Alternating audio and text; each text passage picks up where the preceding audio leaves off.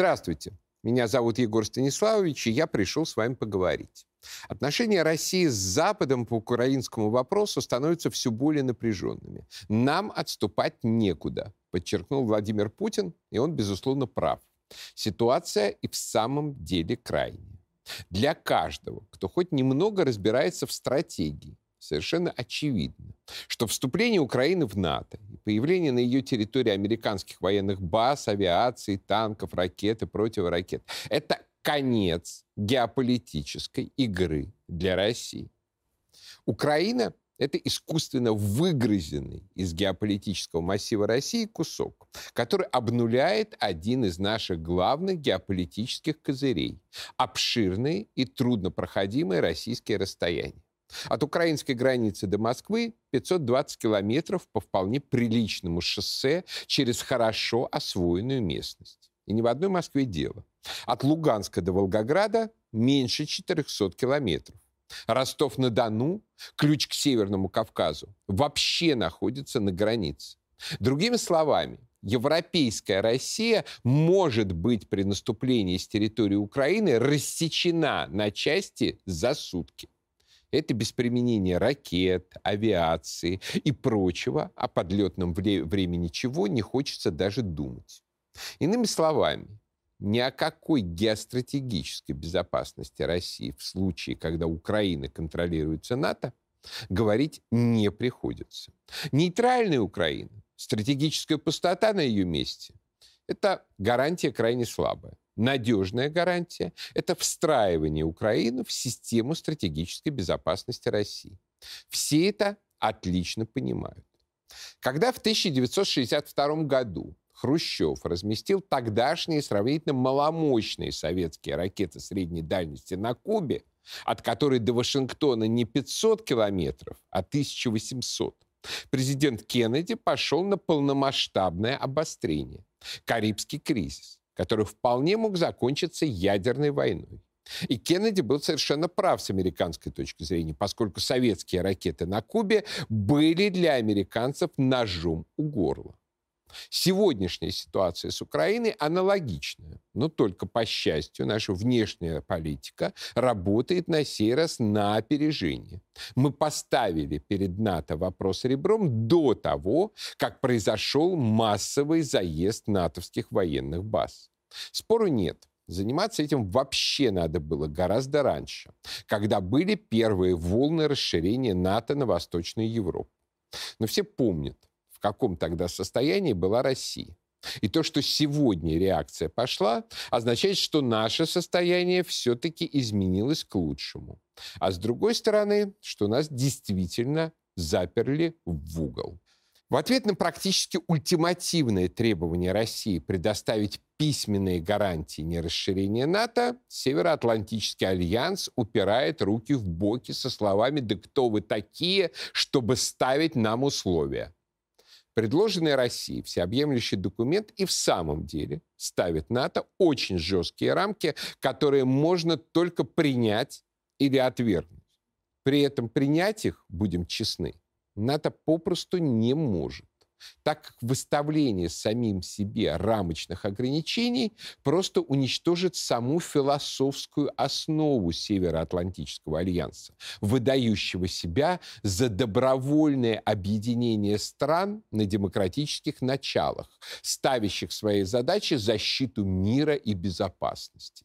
Представить себе границы для НАТО означало бы признать себя частным военным союзом, преследующим групповые геополитические интересы. Это, конечно, на самом деле так и есть, но поставить под этим подпись натовцы не могут. Именно в этой философской проблеме кроется причина, по которой натовцы не могут нас попросту обмануть по рецепту украинского карателя Бориса Филатова, призывавшего в 2014 году разобраться с Донбассом по такому рецепту. Давать любые обещания, идти на любые уступки, а вешать будем потом. Байден, может быть, и хотел бы пообещать сейчас, а вешать потом, но выставленные ему Россией условия подрывают НАТО уже сейчас, даже если гарантия оказалась бы пустой бумажкой. Поэтому обе стороны идут к практически неминуемому военному решению украинского кризиса. Причем ведущие западные державы, начиная с США, уже обозначили свою позицию предельно четко. Воевать за Украину они не будут. Будут корчить гневные рожи, разоблачать российских агрессоров, будут вводить санкции, но рисковать из-за киевского режима всеобщей или хотя бы ограниченной войной НАТО не станет. И на самом деле никогда не стал бы. Ни в 1991 году, ни в какой год позднее. Запад отлично понимает, что Украина – это Россия. Очень четко это понимание выражено в знаменитой директиве Совета национальной безопасности США 20-1 от 18 августа 1948 года, посвященной целям в отношении России. Той самой, по мотивам которой писатель Анатолий Иванов для своего романа «Вечный зов» сочинил фантастический план Далис. Вот что говорилось в настоящей директиве.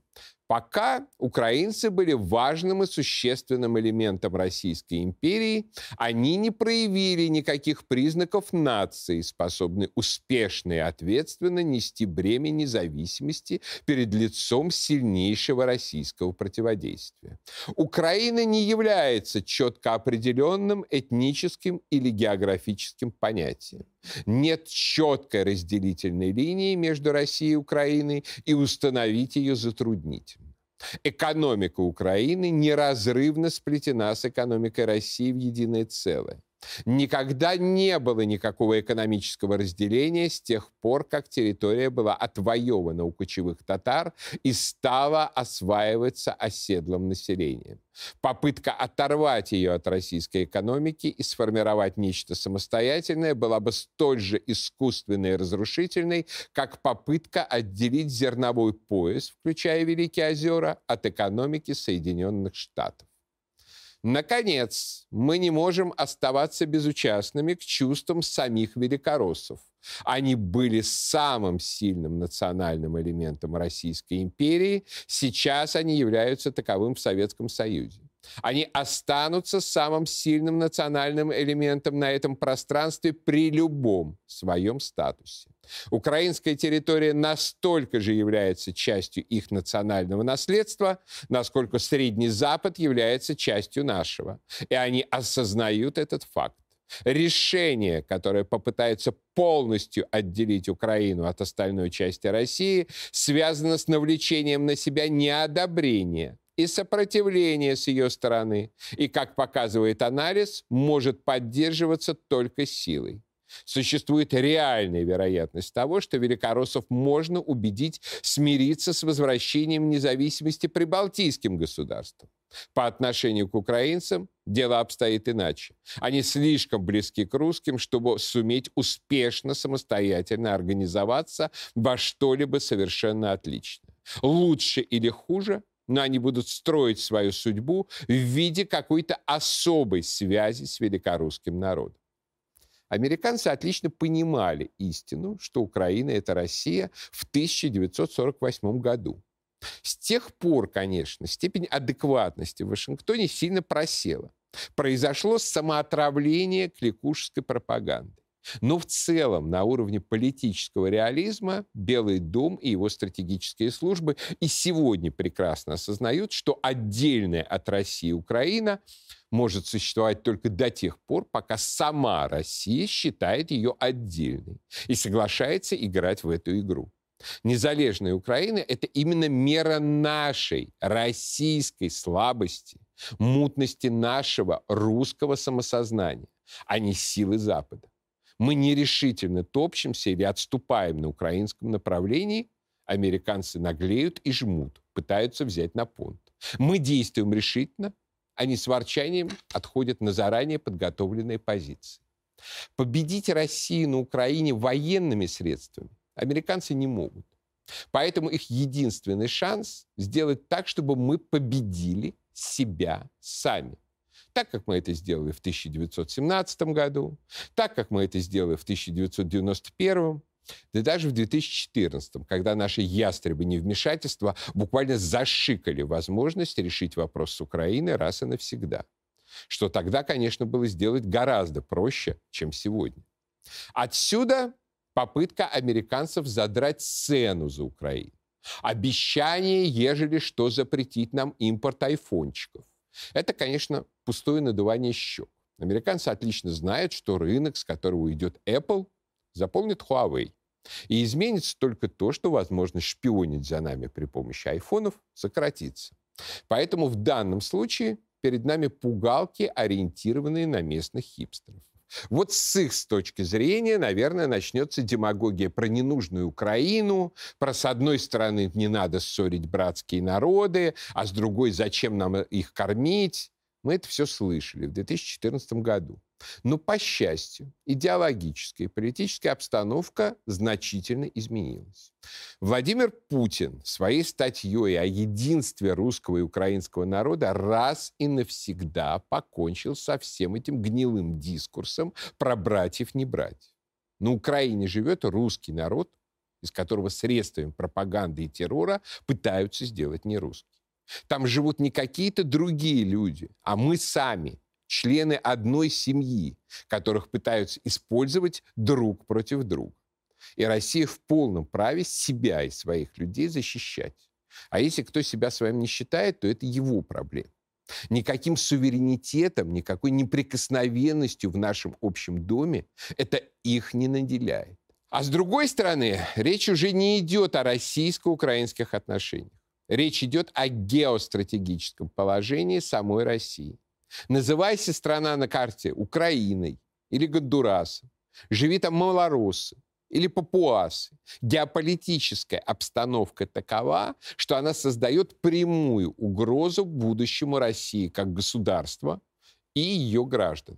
Обменивать свое будущее на уважение к чужому суверенитету, особенно если это краденый у России суверенитет Украины, никакой возможности нет. Это понимают и в Москве, и в Вашингтоне, и даже в Киеве. Поэтому расчет и у американцев, и у лиц, именующих себя украинским руководством, простой. Сделать так, чтобы русские сами себя победили.